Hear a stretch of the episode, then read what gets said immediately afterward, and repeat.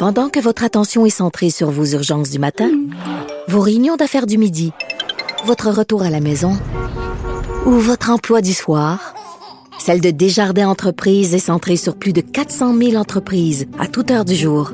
Grâce à notre connaissance des secteurs d'activité et à notre accompagnement spécialisé, nous aidons les entrepreneurs à relever chaque défi pour qu'ils puissent rester centrés sur ce qui compte, le développement de leur entreprise.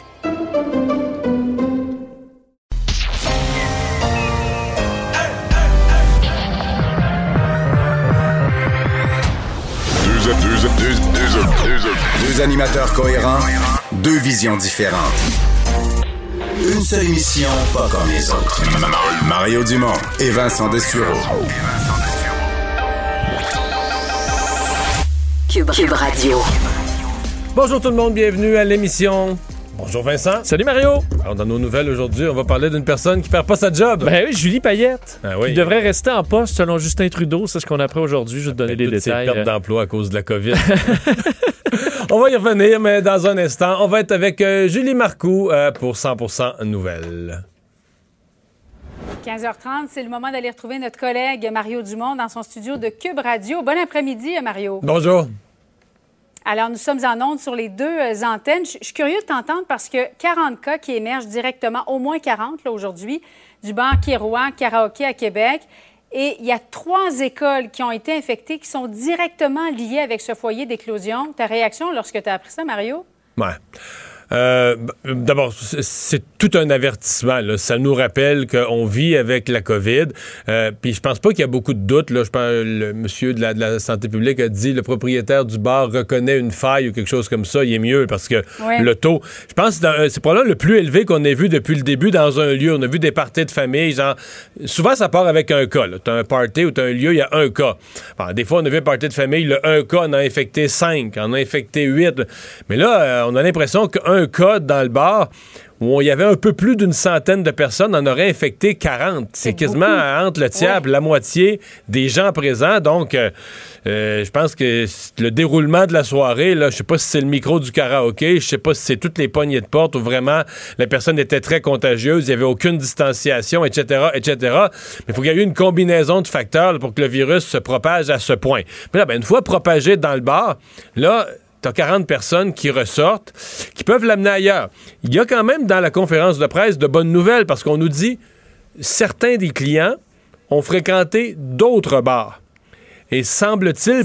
au total, Oui, ouais. puis semble-t-il que dans ces autres endroits, en tout cas, c'est à vérifier, peut-être que les prochains jours nous le diront, mais qu'il n'y aurait pas eu de, de, de nouveau partage de la maladie, là, de nouvelles contagions, ce qui serait une bonne nouvelle, ce qui voudrait dire que d'autres bars qui ont pris les mesures ben, ont accueilli un client atteint de la COVID et n'ont pas, ont pas transmis la maladie. Donc ça, c'est une meilleure nouvelle. Maintenant, euh, c'est, ça fait de Québec, là, au cours des derniers jours, l'espèce de, de nouveau foyer. Faut pas, faut pas capoter non plus. Là. Pas, on n'est pas à des centaines, des milliers de cas. C'est pas une perte Non, de mais ça, contrôle. ça nous démontre vraiment que tout ça est extrêmement fragile. On parle Voilà. d'un bar et ça se retrouve très rapidement euh, dans trois écoles. Il y en a six écoles à Québec qui sont infectées.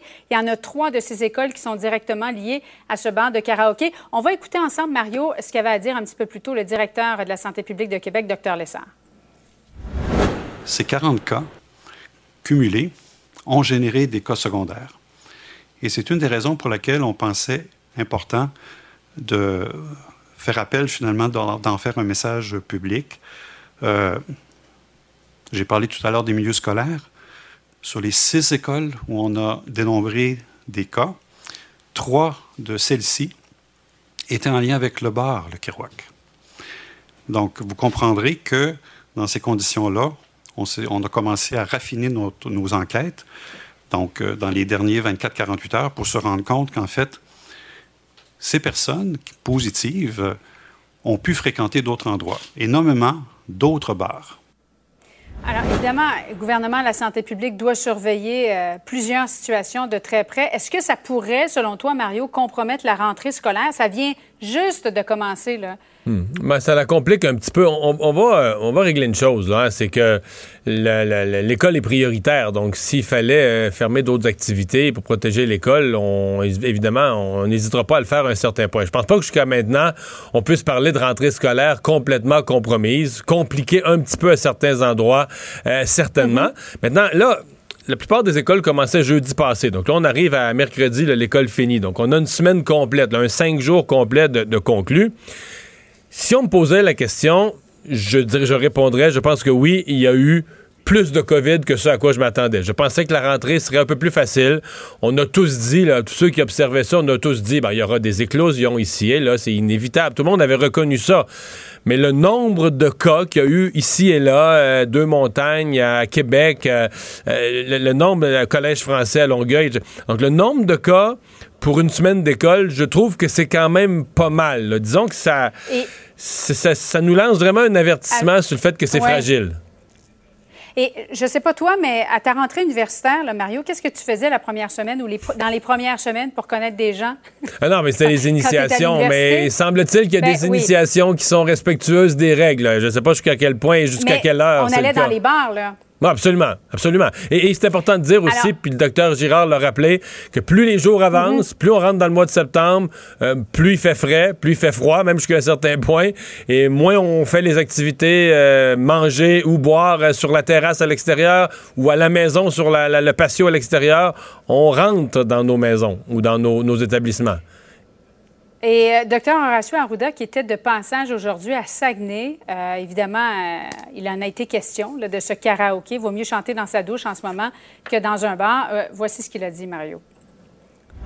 Là, il faut comprendre une chose. Hein. Il est arrivé un événement dans un karaoké qui a eu des affaires. Il faut faire attention à pas pénaliser tout le monde parce que des bars qui ont été ouverts, qui ont généré. Au tout début, il y avait des ajustements. Vous vous souvenez, il y avait eu des histoires même de gens qui avaient fait des parties à la maison, etc. Là, je pense qu'il faut pas mettre tous les œufs dans le même panier. Fait qu'il n'y a pas de chiffre magique, mais on va suivre la situation de très près. Ce qui est très clair actuellement, si vous me permettez, c'est qu'on n'a pas l'intention de tout fermer d'un coup euh, partout au Québec alors, pas question de fermer les bars, je peux comprendre. Là, c'est un, faudrait pas punir la grande majorité des bars au Québec pour une minorité seulement. Mais Mario, le registre, parce que les clients, lorsqu'ils arrivent dans des bars, c'est selon leur bonne foi, leur bonne volonté de donner leur nom, numéro de téléphone. On ne devrait pas le rendre obligatoire, ce registre? On pourrait être un peu plus rigoureux là-dessus. Je suis d'accord avec le docteur Arruda, mhm. par contre, que fermer tous les bars, fermer tous les karaokés, dans la plupart des endroits, quand même, ça se passe bien. Et même à Québec, on le dit, les, clients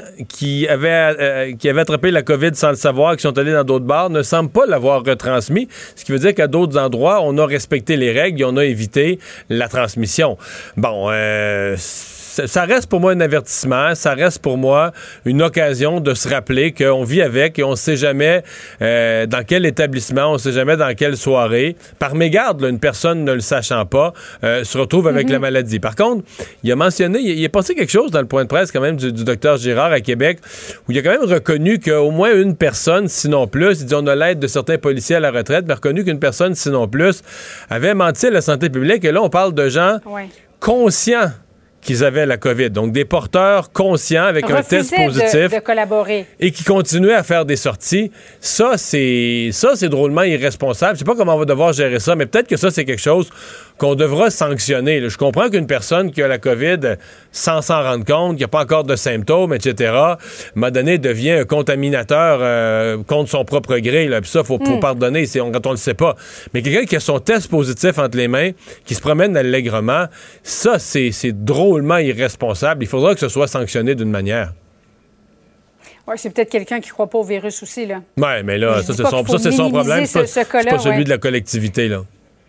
Oui, effectivement. Euh, la Fédération de, autonome de l'enseignement, Mario, qui veut s'adresser devant les tribunaux euh, pour connaître le plan de Québec, ce qu'on veut, c'est qu'il y ait un dépistage accéléré euh, de façon... la meilleure façon qu'on souhaite, en fait, c'est qu'il y ait des, tests dans toutes les écoles à travers le Québec pour pouvoir dépister plus rapidement, mais de s'adresser devant les tribunaux pour pouvoir parler à Québec. Trouves-tu que c'est une bonne, bonne façon de faire? Quand euh, j'ai recommencé à travailler mon premier lundi, je pense que c'était le 17 août, c'était un peu la cause avec laquelle je me suis présenté au travail ou l'enjeu que je voulais mettre de l'avant, le besoin d'avoir des tests rapides et des résultats rapidement fournis euh, à des employés du secteur privé parce qu'ils veulent retourner au boulot, veulent pas perdre de revenus, à des gens comme des enseignants ou des gens qui travaillent dans la santé qui donnent des services publics parce qu'on veut pas se priver de leurs services. Parce que j'avais entendu tout l'été qu'il y a des endroits, des régions du Québec, ça prenait une semaine d'avoir son résultat. Puis là, pendant une semaine, tu foutais rien. Puis là, une semaine plus tard, tu avais ton résultat négatif comme quoi tu n'avais jamais eu la COVID, ce qui était 98-99% des cas sur les tests. C'est un assez faible pourcentage qui, qui sortait positif. Mais tous les autres s'étaient mis en attente. Donc, sur l'objectif, la FAE, c'est bien correct de souhaiter ça. Maintenant, est-ce que c'est raisonnable pour un syndicat euh, d'utiliser le recours aux tribunaux après quatre jours d'école, trois jours, quatre jours d'école, euh, d'utiliser le recours aux tribunaux, d'affronter le gouvernement? Euh, parce que tu affrontes quelqu'un devant les tribunaux quand tu penses véritablement qu'il est de mauvaise foi, qui veut rien comprendre, qui veut pas agir, qui partage pas ton objectif. Tu comprends? Les, tribunaux, là, quand tu vas demander un jugement ou une injonction ou une, mise en demeure, c'est parce que là, c'est un affrontement, là, un face-à-face, on s'entend pas, puis le tribunal va trancher. Ça, ça me paraît fort déraisonnable et c'est tout à fait dans la ligne de ce que la FAE nous a présenté depuis le début de la pandémie. Comme si eux, les enseignants, étaient victimes de quelque chose. c'est pas en train de leur nuire, ça, Mario? Ben non, c'est un plus qu'à eux. C'est en train de nuire à tous les syndicats d'enseignants. Donc, même un syndicat plus raisonnable euh, comme la CSQ euh, voit son image entachée parce que c'est le syndicalisme des enseignants qui est entaché. Euh, et je pense que tous les enseignants du Québec devraient être préoccupés par ça parce que ça donne une impression que eux se posent en victime de la COVID, mais comme si le reste de la société, euh, incluant le gouvernement, les citoyens, les, tout le reste du monde, eux, sont, sont comme sont, coupables de ça, ou la COVID, c'est de notre faute, puis les enseignants, eux sont victimes. Non, on est tous victimes. Le François Legault est victime de la COVID, son gouvernement est victime de la COVID, les entreprises sont victimes de la COVID, les citoyens sont victimes, euh, ayant perdu... Euh, il y a des familles qui sont victimes parce qu'ils ont perdu un être cher. Fait oui, les enseignants, vous êtes dans le même bateau que les autres. Fait que de se présenter de cette façon-là, comme s'ils étaient comme si c'était pas partie prenante d'une solidarité où on s'entraide. Puis je comprends qu'ils puissent vivre des frustrations puis que les tests sont longs, mais moi, comme attitude, là, ça me paraît. Euh, je, je, vais dire c'est choquant. Pour l'ensemble des citoyens, je pense que c'est choquant et ça leur attire une mauvaise presse, ça leur attire des commentaires épouvantables que les enseignants, c'est une profession que j'aime et que je respecte beaucoup, que les enseignants ne méritent pas. Oui, sont pénalisés. Est-ce que la fin justifie les moyens? En tout cas, pas cette fois-ci. Euh, Mario, je voulais t'entendre sur cette offre hostile, non sollicitée, euh, qui cible directement l'entreprise familiale, un fleuron québécois de la famille Audet, Cogeco. Et c'est une entreprise américaine qui s'est jumelée, qui s'est entendue avec Rogers Communication pour faire une offre sur la table, 10 milliards de dollars pour acheter Cogeco.